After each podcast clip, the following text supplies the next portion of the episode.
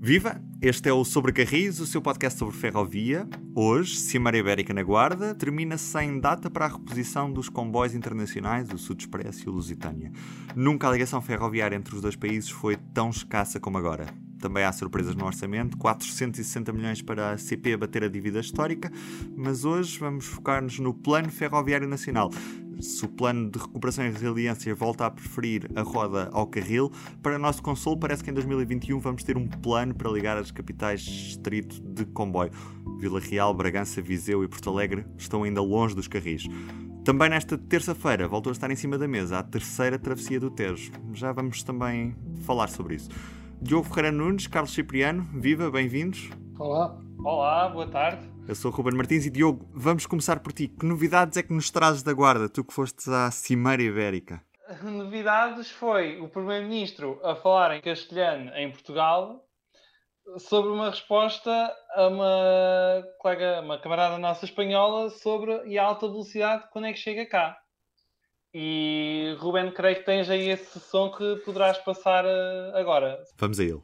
Seguro que um dia Portugal no, será, no continuará apartado de la red ibérica de alta velocidad.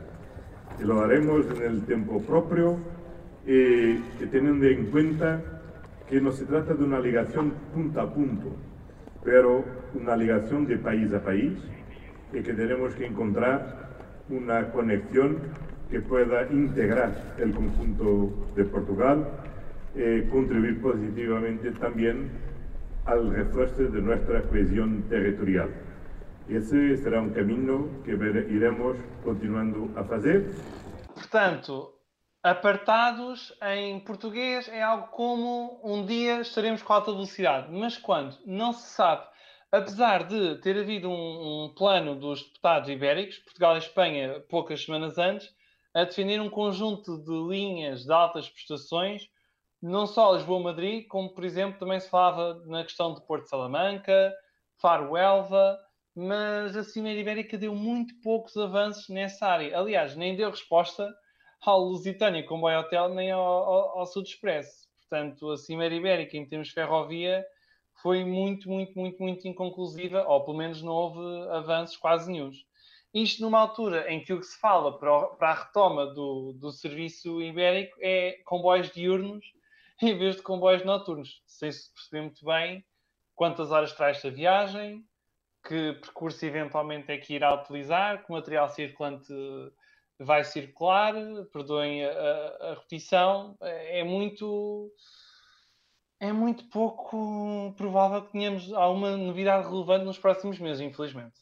E também tivemos autarcas desiludidos, nomeadamente aqueles servidos pela, pela linha do Douro, que esperavam que nesta cimeira fosse acontecesse algum avanço na, naquilo que seria o futuro, a futura ligação internacional para a linha do Douro, que já existiu, mas que foi desmantelada e que também não foram dados passos nesse sentido. Portanto, no que toca a ligações internacionais, nada foi decidido nesta cimeira. Zero. Apesar de a declaração conjunta congratular-se muito com os progressos que têm sido feitos em relação a Vigo e de eventualmente haver uma, uma retoma da ligação entre Lisboa e Madrid. Apesar de, na realidade, não haver uma colagem as coisas não encaixam umas nas outras. É, é estranho.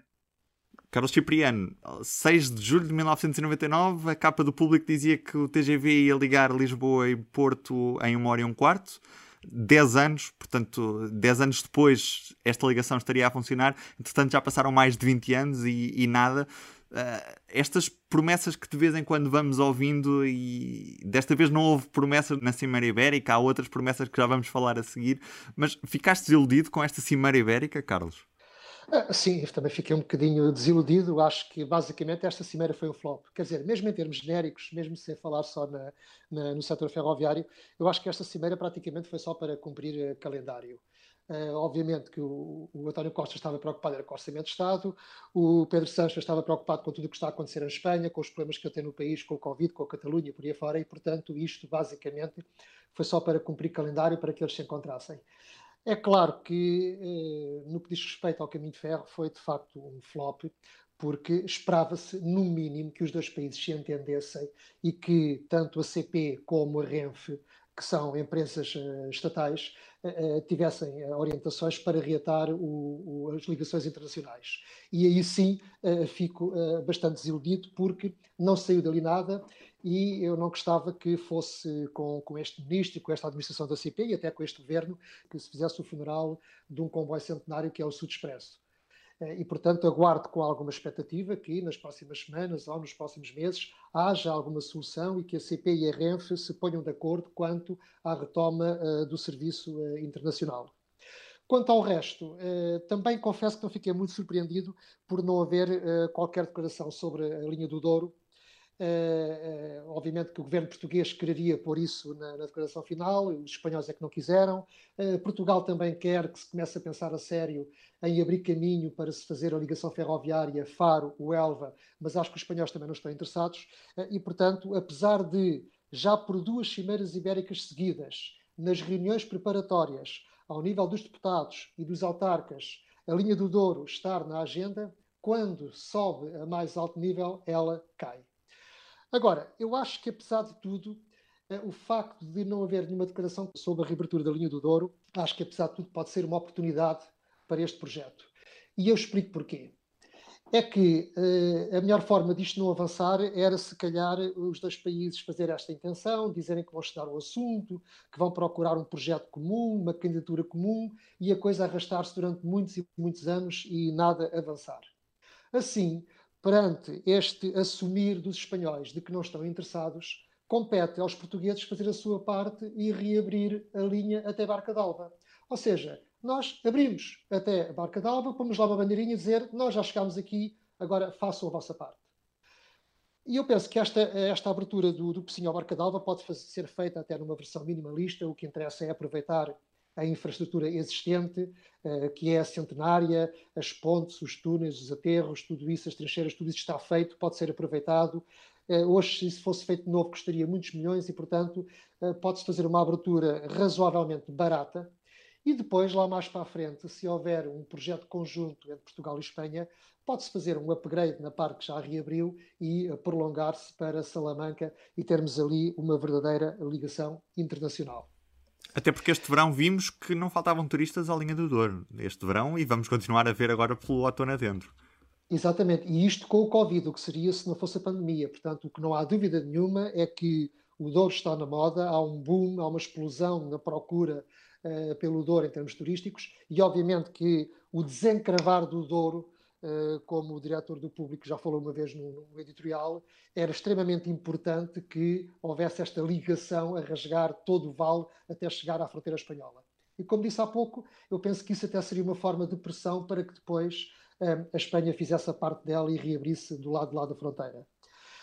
Ainda em relação àquilo que nós, que nós ouvimos do, do Primeiro-Ministro a, a, falar em castelhano, uma colega nossa espanhola, sobre o TGV. Claro que a posição dele não é muito confortável, porque, ou melhor, a posição de Portugal eh, na alta velocidade perante Espanha não é muito cómoda. Porquê? Porque a dado momento houve uma decisão conjunta de fazer um TGV Lisboa-Madrid. E a verdade é que os espanhóis já estão a fazer a parte deles, fazendo chegar uma linha de alta velocidade a Badajoz, e Portugal, que chegou a, a fazer uma, uma adjudicação do troço Poceirão Caia, acabou por desistir e, portanto, nada avançou. Está agora a ser feita uma linha uh, para Elvas Badajoz, obviamente vocacionada para mercadorias, mas que também pode ter passageiros. Não será exatamente de alta velocidade, embora se possa viajar bastante rápido lá, mas a verdade é que este projeto conjunto TGV Lisboa-Madrid uh, morreu. E agora o que se fala em Portugal é fazer-se uma linha de alta velocidade Lisboa-Porto. Portanto, o primeiro-ministro sabe perfeitamente que, de alguma forma, voltou as costas aos espanhóis e a alta velocidade, que a dado momento ele entendeu que era um tabu que não se podia falar, obviamente que ele agora fica incómodo ao dizer que sim, sim, alta velocidade, talvez, mas agora para já, para já, é entre Lisboa e Porto. E, portanto, nunca poderia ser um entusiasta da alta velocidade numa uh, cimeira ibérica. Uhum. Da Galiza já vieram notícias de que nos próximos 10 anos provavelmente nem se vai falar na linha Porto-Vigo. O eixo Atlântico já, já deixou essa alerta que, que a Cimeira Ibérica esqueceu completamente uma das regiões mais, mais povoadas da, da Península. O que é uma pena porque, como nós sabemos, a, a, a modernização, entre aspas, que a IP está a fazer na linha do Minho é, é, é, quase minimalista, não é? Quer dizer, fica muito aquém daquilo que poderia ser feito. É, o que é realmente uma pena, porque não se apostou no aumento das velocidades, limitaram-se a eletrificar a linha. Neste momento, nem sequer a sinalização e as telecomunicações avançaram, portanto, continua a existir lá o, o cantonamento telefónico. E depois da obra feita, apesar de ficar tudo eletrificado, não se aumentou a velocidade dos comboios e, portanto, a nossa ligação à Galiza uh, está, digamos que, muito defeituosa. E perde com isto o eixo Atlântico, claro. Onde é que isto agora poderá ser, digamos, remendado?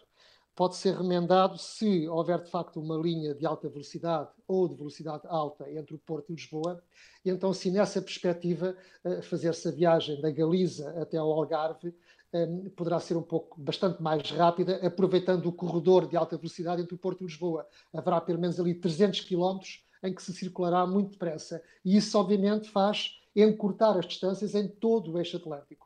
Agora, a norte do Porto e até à Galiza, claramente que o projeto da IP eh, tornou, comprometeu claramente eh, uma boa ligação ferroviária entre o Minho e a Galiza. Mas, mas Carlos e, e Rubens, se calhar vamos já entrar à bruta no, no próximo tema, mas ainda hoje, ou, ou, ou seja, na terça-feira, dia 13, o dia em que estamos a gravar isto, o Ministro das Infraestruturas, Pedro Nuno Santos, admitiu no Parlamento que, com algum investimento, se calhar poderia retirar-se uma hora à viagem entre Porto e Vigo, sobretudo a partir da, da zona de Braga, ou seja, diríamos a estação de Ninho, vá. Que a partir dessa, dessa zona seria possível retirar uma hora à viagem até Vigo. É possível que sim. Eu sei que a IP tem pelo menos um estudo uh, nesse sentido, que estuda a possibilidade um de se reduzir, só que é um daquele lote de estudos que a IP não quer revelar, que mantém dentro da gaveta, uh, escondidos, uh, e que numa atitude muito pouco, muito pouco transparente e bastante opaca, não, não quer revelar, e portanto não sabemos se isso é viável ou não. Mas as coisas devem mudar em breve, porque se vai haver um plano ferroviário nacional e se o governo quer promover uma, uma política de transparência, vão ter de começar a, a, ser publicados muitos dados em relação a isso. Oh, Diogo, isso é verdade. O governo, de facto, à, luz dos princípios de transparência que o governo defende, efetivamente deveria divulgar os estudos que existem uh, sobre a rede ferroviária nacional. Mas a verdade é que uh, o governo valida a posição da IP em esconder esses estudos, o que uh, não lhe fica nada bem. E particularmente no momento em que anuncia o Plano Ferroviário Nacional. E o que é que será esse plano, Diogo? Tu, nesta terça-feira de manhã, ouviste o Ministro das Infraestruturas, o Pedro Nuno Santos, a falar no, na Assembleia da República. Tiraste algumas conclusões adicionais daquilo que será o próximo Plano Ferroviário Nacional a apresentar em 2021? há duas ou três coisas que parecem ficar assentes. Uma delas é, há três medidas que vão estar lá, quase certeza, uma delas, Lisboa-Porto, a tal uh, variante, ou as variantes que vão existir à, à, linha do Norte, depois a questão Porto-Vigo, que falámos há pouco, e também abriu-se a porta de forma muito descarada à TTT, Terceira Travessia do Tejo, com predominância para uh, linhas, caminhos de ferro, em vez de ser uma, uma estrada, que, segundo o ministro, pode reduzir em 45 minutos a viagem entre Lisboa e o Algarve e até a viagem entre Portugal e Espanha, o que seria um, um progresso significativo em relação ao que temos tido nos últimos anos. Estamos a falar da ponte Chelas-Barreiro. Exatamente, um projeto que houve em 2009 quando o governo era de José Sócrates, mas que em 2010, maio de 2010, há 10 anos, Portugal teve de cancelar esse projeto já na altura para começar a reduzir despesas. Já era naquela altura em que Portugal andava de PEC em PEC de plano de estabilidade de crescimento em plano de estabilidade de crescimento até vir a Troika e o chumbo total PEC 4. Este plano também mete em cima da mesa a ideia de ligar todas as capitais de distrito à ferrovia. Neste momento. E não só. E, e não só. Vamos focar-nos agora para já nesta, nesta, nesta parte. Nesta altura, que capitais de distrito é que não temos com ferrovia? Estamos a falar de Viseu, que fica relativamente perto da linha da Baralta, mas suficientemente longe para não ser altivo. Estamos a falar de Vila Real, que já não tem comboio há alguns anos, em 2009, se não me engano. Carlos Cipriano, é isso Exatamente. mesmo, não é? Exatamente. Sim, sim. quando, quando, foi, quando foi levantada a linha do Corgo. Também Bragança, que já não tem, desde que a linha do Tua foi encerrada no troço entre Bragança e Mirandela. Entretanto, já nem Mirandela tem comboio, por causa da barragem do Tua e de toda, toda essa polémica que, que, temos acompanhado ao longo dos anos. Um, e, e, também Porto Alegre, que apesar de ter uma estação com o nome de Porto Alegre, fica a mais de 10 km da, da localidade. O que é que o governo quer fazer para fazer estas ligações até a, estas, a estas cidades? São ramais em relação às linhas que existem? São linhas novas? Como é que, como é que vão ser ligadas estas localidades? E a pergunta é para quem? É para os dois. É... Carlos Cipriano, diz-me. Então, queremos linha nova para ligar Vila Real e, e, Bragança, portanto, não estamos a falar de recuperar as linhas que existiram? Bom, isso era uma pergunta a fazer ao governo, não é? Como é que isso vai ser feito? Eu confesso que foi com alguma surpresa que vi no Plano Ferroviário Nacional este, este desidrato de ligar as, as capitais de distrito. Uh, achei isto muito estranho, até porque os distritos em Portugal já perderam importância, não há governos civis e não entendo este objetivo assim global de ligar as capitais de distrito. E se calhar quem pensou nisto não as mediu muito bem porque terá aqui um problema muito grande em fazer chegar a, a ferrovia a Vila Real e a Bragança não quer dizer que seja uma boa intenção, mas provavelmente seria mais interessante se o Plano Ferroviário Nacional tivesse como objetivo uh, fazer chegar o comboio às cidades ou localidades que tivessem mais de X mil habitantes, por exemplo. Acho que isso seria muito mais plausível. Agora, uh, certamente o comboio não vai voltar a Vila Real e Bragança através do, da antiga linha do, do Corvo e linha do Tua. Portanto, a única coisa que eu concebo, que eu imagino, seria um, uma diagonal, uma linha uh, Porto uh, Vila Real, Bragança, Zamora, uh, portanto, toda a norte do Douro, não é? Uh, que ligasse estas cidades e que ao mesmo tempo fosse uma linha de escoamento das nossas exportações da zona industrial do, do, do, norte, não é? do Grande Porto, para facilmente chegar à fronteira e não ter que descer até à Pampilhosa, subir a Beira Alta e passar por Vila Formoso. E, portanto, aí fazia-se o dois em um ligavam-se as capitais de distrito e arranjava-se ali um corredor ferroviário que, a partir de Leixões, a partir do grande porto e de toda a indústria exportadora daquela região, tivesse ali um acesso direto à, Espanha. Uh, parece-me um projeto um bocado megalómano, uh, parece-me um bocado exagerado.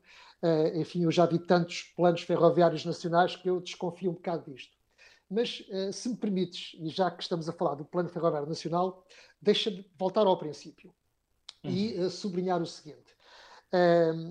no, na, na, versão preliminar do Orçamento de Estado, o que lá está escrito é o seguinte: fala-se de um plano ferroviário nacional que se traduza em princípios de sustentabilidade e que assente num modelo em rede que inclua linhas, ramais e trajetos interligados.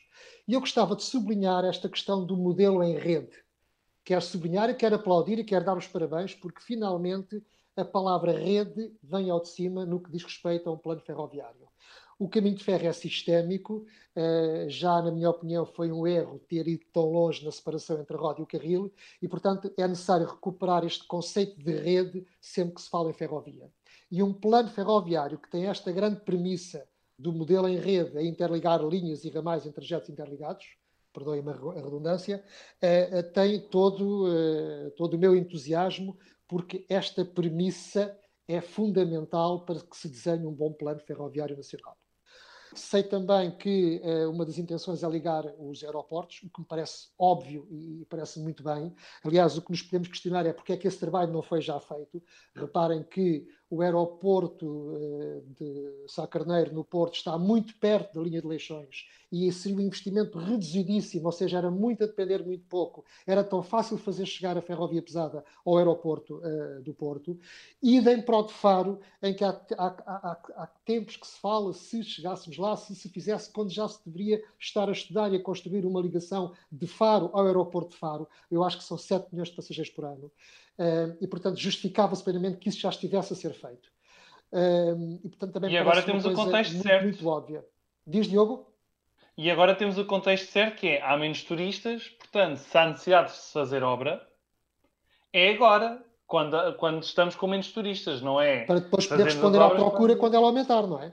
Por acaso, deixa, deixem-me partilhar aqui convosco, fiquei muito triste ao ler uma entrevista do Presidente da Câmara de Olhão e que também está à frente da, da Comunidade Intermunicipal do Algarve, a dizer que não fazia sentido ligar o, o aeroporto de Faro ao comboio, uma vez que quem é que era o turista, e a, frase é mesmo dele, quem é que era o turista que ia, uh, que ia de comboio, que se transportava de comboio. Uh, eu acho que faz, faz um bocado confusão certos autarcas do, do país ainda não terem percebido o potencial da, da linha férrea, do, do comboio na deslocação de, de, turistas, uma vez que se formos assistir, se formos olhar para o resto da Europa, percebemos que muito facilmente qualquer aeroporto internacional desta Europa tem ligações ferroviárias pesadas e, e certamente são essas ligações que os, que os próprios passageiros preferem, uma vez que têm horários muito mais frequentes e que têm muito mais facilidades no que toca à compra de bilhetes, mesmo para quem não percebe as línguas e tudo mais, acaba por ter alguma facilidade em perceber como é que funcionam os horários, como é que se adquirem bilhetes. E, e essa é a grande vantagem competitiva da ferrovia em relação aos outros modelos. Portanto, ah, fiquei um pouco triste com estas declarações do Presidente da Câmara de Olhão a dizer que a eletrificação sim, mas não fazia muito sentido ligar o aeroporto de Faro à ferrovia, quando ainda por cima o aeroporto fica tão próximo da linha do Algarve. É, é claro que é uma frase muito infeliz, mas eu, eu acho que de alguma forma eu posso compreender uh, alguma aversão que alguns autarcas têm à ferrovia, porque tem muito a ver também com a experiência, com a prática, com aquilo que eles vivenciam nas suas regiões sobre a prestação do transporte ferroviário nos seus conselhos. E de facto, por exemplo, no caso do Algarve, uh, é óbvio que as pessoas o que vêm ali passar é umas automotoras que se arrastam ali a passar a ferro entre Faro e, e, e Lagos, entre Faro e Tunes, uh, velhas que andam muito devagar, que não cumprem uh, cabalmente a função para a qual o caminho de ferro existe, que era transportar passageiros com relativa velocidade, com grande capacidade e com muita frequência, e nada disso acontece no Algarve. E, portanto, uh, pessoas que não usam o comboio veem aquilo como alguma coisa que está ali a estrovar. Ainda por cima, no caso de Olhão, uh, aquilo que é uma vantagem, que é a ferrovia atravessar a cidade e poder servir as pessoas com uma estação no centro da cidade, tem um grande potencial, naquele caso é encarado como um, um, estorvo. Não é por acaso que alguns autarcas do Algarve querem desviar de lá o caminho de ferro, porque não vem utilidade numa coisa na qual nunca viram uh, nunca viram funcionar como deve ser e que desconhecem o que é que é o comboio, o que é que é o caminho de ferro a funcionar como deve ser. Se calhar, quando foram para a Europa, não viajaram o suficiente, também não viram isso e não têm essa vivência, não têm essa experiência. De facto, a linha no Algarve, por exemplo, tem um potencial enormíssimo, mas, novamente, não é nestas condições. E eu até duvido que seja com a eletrificação low cost que a IP se prepara para fazer naquele eixo onde não há aumentos de velocidade. Eh, basta viajar, por exemplo, entre Tunes e Lagos para ver que, à entrada das estações, eh, os comboios circulam a 24 km hora e, em algumas, a 14 km hora. Isto faz com que a viagem demore um tempo impressionante, quer dizer, é demasiado lento. O comboio assim não atrai pessoas e, portanto, não surpreende que as autoridades locais não olhem para aquilo como algo que tenha potencial, não é, e que acrescente valor à sua região. E essa é a explicação pela qual muitos autarcas estão de costas voltadas para o caminho de ferro. E até para fins turísticos, porque muitos turistas, por exemplo, se houvesse carruagens mais. Imaginem que havia uma Schindler a circular na linha do Algarve.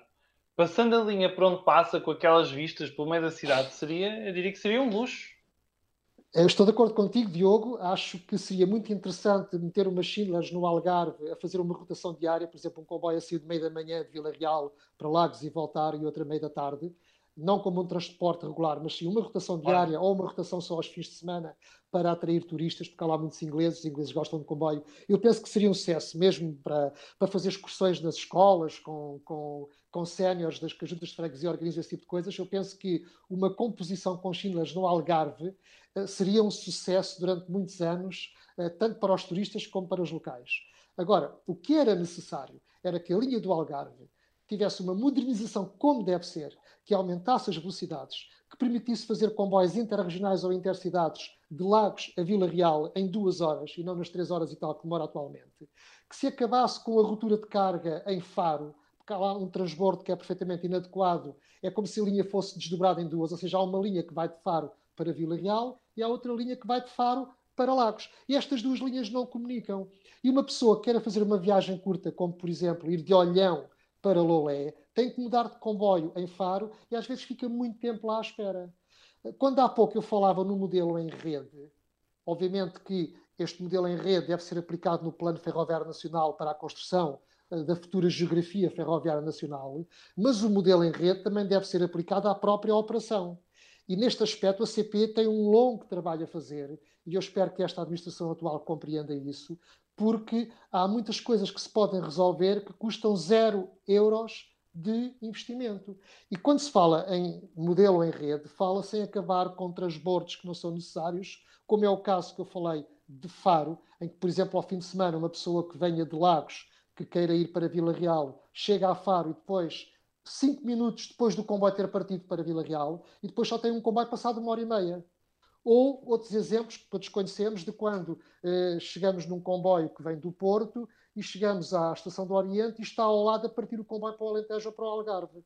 Ou como quando chegamos às Caldas da Rainha e a linha aqui também está partida ao meio. As pessoas que vêm de Torres Vedras ou de Bom Barral, querem ir para São Martinho ou para Leiria, chegam às Caldas da Rainha, saem de uma UTD e mudam para uma outra exatamente igual para prosseguir a viagem. Ora, estes transbordos uh, desincentivam o uso do transporte uh, ferroviário, porque há pessoas que viajam com bagagem, com crianças, há pessoas idosas e, portanto, na hora de escolher o, modo de transporte para uma viagem, o facto de saberem que têm que mudar, que têm que fazer um transbordo, uh, não, não, não ajuda na escolha, acabam por optar por, por outra alternativa.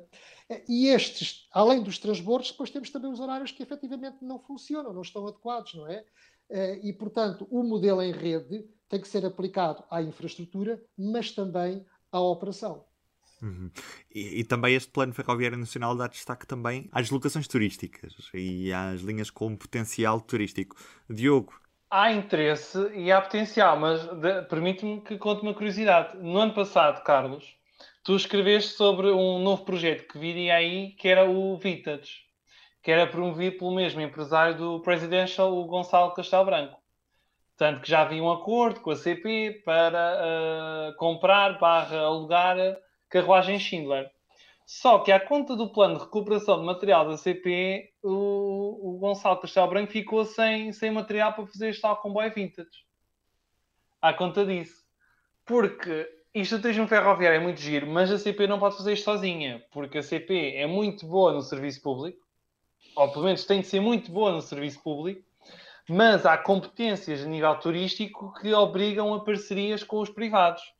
Há uns anos, por exemplo, em 2017, se não estou em erro, houve uma viagem entre Lisboa e uma herdade na zona de Beja, que foi promovida Na qual eu participei. tu participaste, Carlos, exatamente. Em que o Grupo Vila Galé, o máximo que conseguiu foi alugar uma 450, uma automotora a, a gasóleo, daquelas já bem antigas, com 60 anos, e que por um dia utilizou parte de um troço da linha do Alentejo que já não estava, já não estava ativo. E que podia ter ali um, um apiadeiro para servir, se a linha fosse reativada, podia perfeitamente parar ali um comboio e servir àquela unidade hoteleira que tem alguma procura também. Podia ser um, um Podia ser esta e outras unidades hoteleiras, só que infelizmente não tem havido esta tal visão para o turismo. Mas agora, já que estamos, já que estamos a falar no turismo, ah, vai haver um programa Revive, que, ou seja, um programa de requalificação, mas desta vez para as estações de comboio. Há 30 estações e apiadeiros que vão ser transformados em espaços turísticos. Tanto podem ser hotéis, como restaurantes, ou terem outras condições mas um pormenor importante é estas estações não saem do domínio público, ou seja, são contratos com concessão de pelo menos 20 anos e no final, se a IP barra Estado barra CP, conforme o que houver na altura, se a entidade que gera a rede ferroviária nacional quiser as estações de volta para o serviço público, pode tê-las perfeitamente, porque estas estações e estes apiadeiros não perdem, uh, não saem do domínio público ferroviário. Portanto, isto, por isso é que é uma concessão uhum. e não uma venda pura e simples, como já aconteceu noutras situações, que aí tinha perdido o domínio público ferroviário. Sim, é óbvio que uh, num cenário pós-Covid o turismo ferroviário tem um potencial enormíssimo, não é? Está a ser feito um bom trabalho com o comboio histórico na, na, no Douro, não é? Uh, foi uma pena que a anterior administração da CP tivesse reduzido apenas para um dia por semana, quando o comboio circulava ao sábado e ao domingo. Uh, e nós vimos que este ano, apesar da pandemia, a procura foi tanta que a CP se viu obrigada a prolongar a, época do, do comboio histórico no Douro, porque havia muita gente a querer viajar nele. Portanto, claramente o Douro, o Douro está muito associado à ferrovia, ao caminho de ferro, e portanto acho que aquilo é uma aposta ganha e só tem que ter uh, continuidade. Por outro lado, o Volguinha, um, ehm, que tem como grande entusiasta até o próprio Presidente da Câmara de, de, de Águeda, não é? Um, ehm, penso que também ali há um, há, há um, trabalho a fazer muito interessante daquela linha de via estreita. Ele uma vez disse uma coisa muito interessante que eu achei muita piada, que é o Volguinha tem que andar quase que regularmente, o comboio histórico, não é? Para que as escolas venham cá com as crianças, para que a nova geração de portugueses, assim como nós dizemos que todos os miúdos em Portugal, eh, infelizmente não todos, mas pronto, grosso modo, qualquer criança vai visitar o Jardim Zoológico, eh, vai ao Portugal dos Pequeninos, uh, passe também a viajar no Volguinha numa das suas excursões da escola ou acompanhada dos pais ou dos avós naquelas, naquelas viagens que se fazem com as crianças.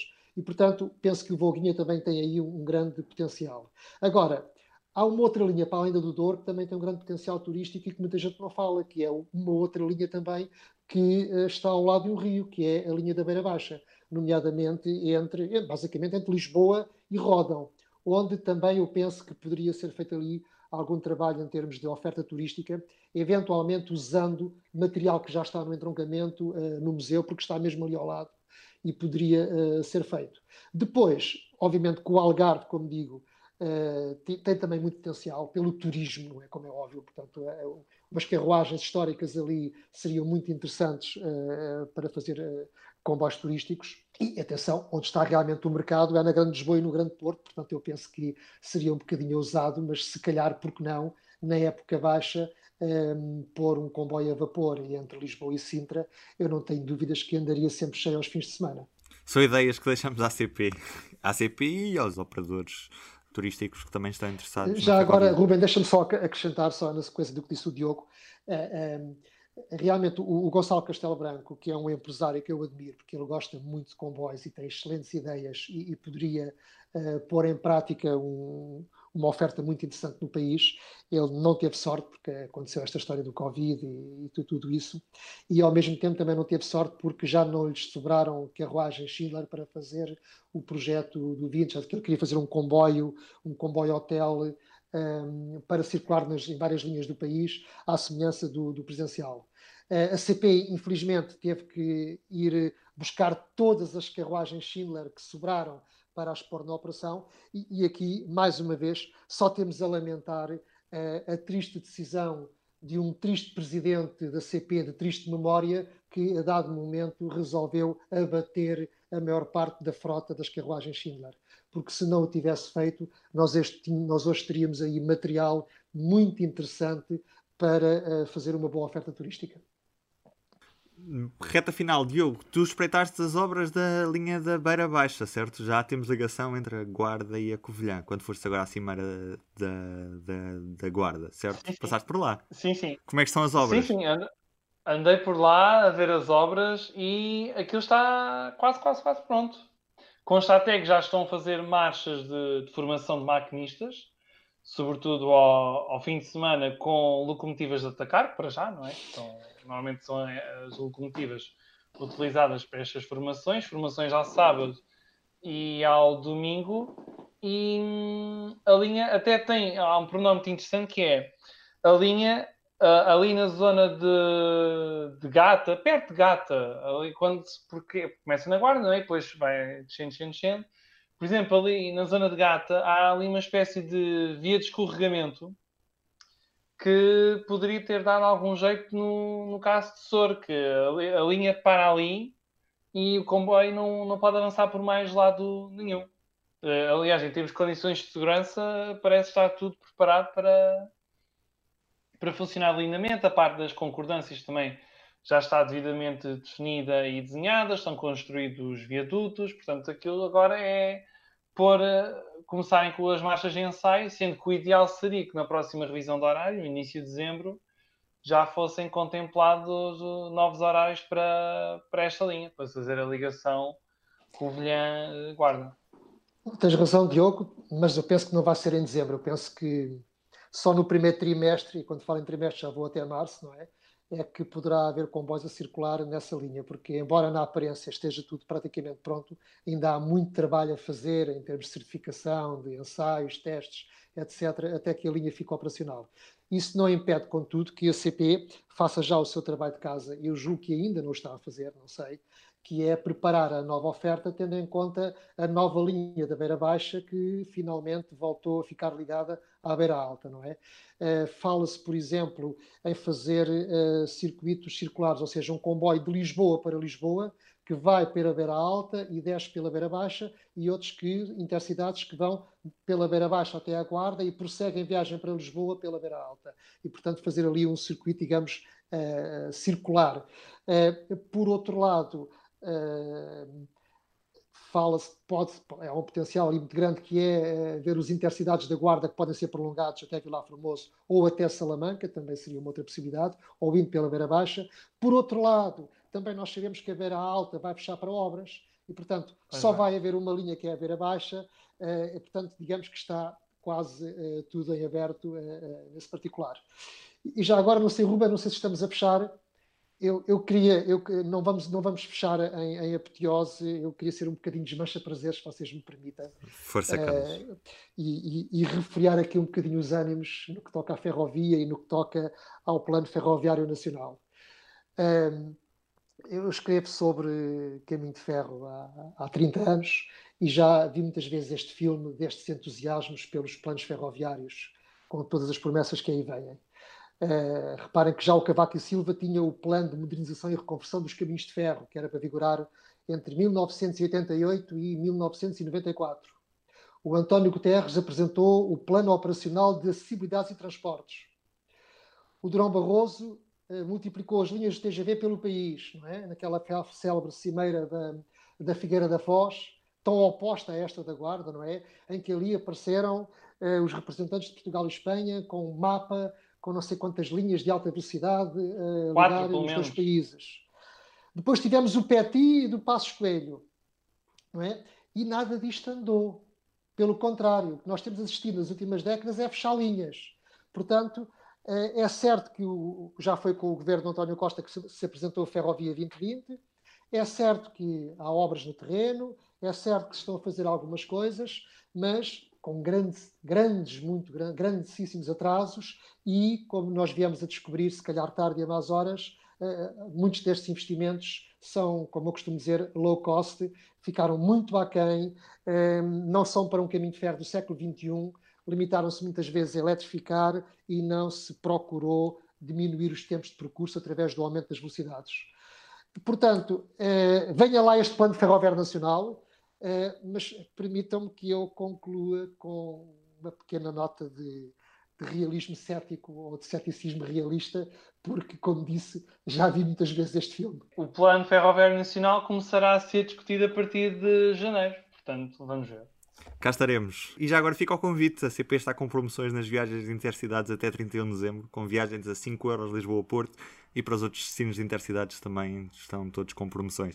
Isto pareceu bastante publicitário, mas deixem-me dizer que a CP não nos paga.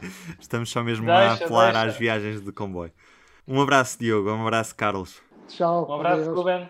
Um abraço, Carlos. Desculpa, não é sempre alguém, são sempre os mesmos. Sim, Desculpa interromper-te, mas acho que há para aí um segredo que tu revelaste, não foi? Ainda temos um problema de bitola em Portugal?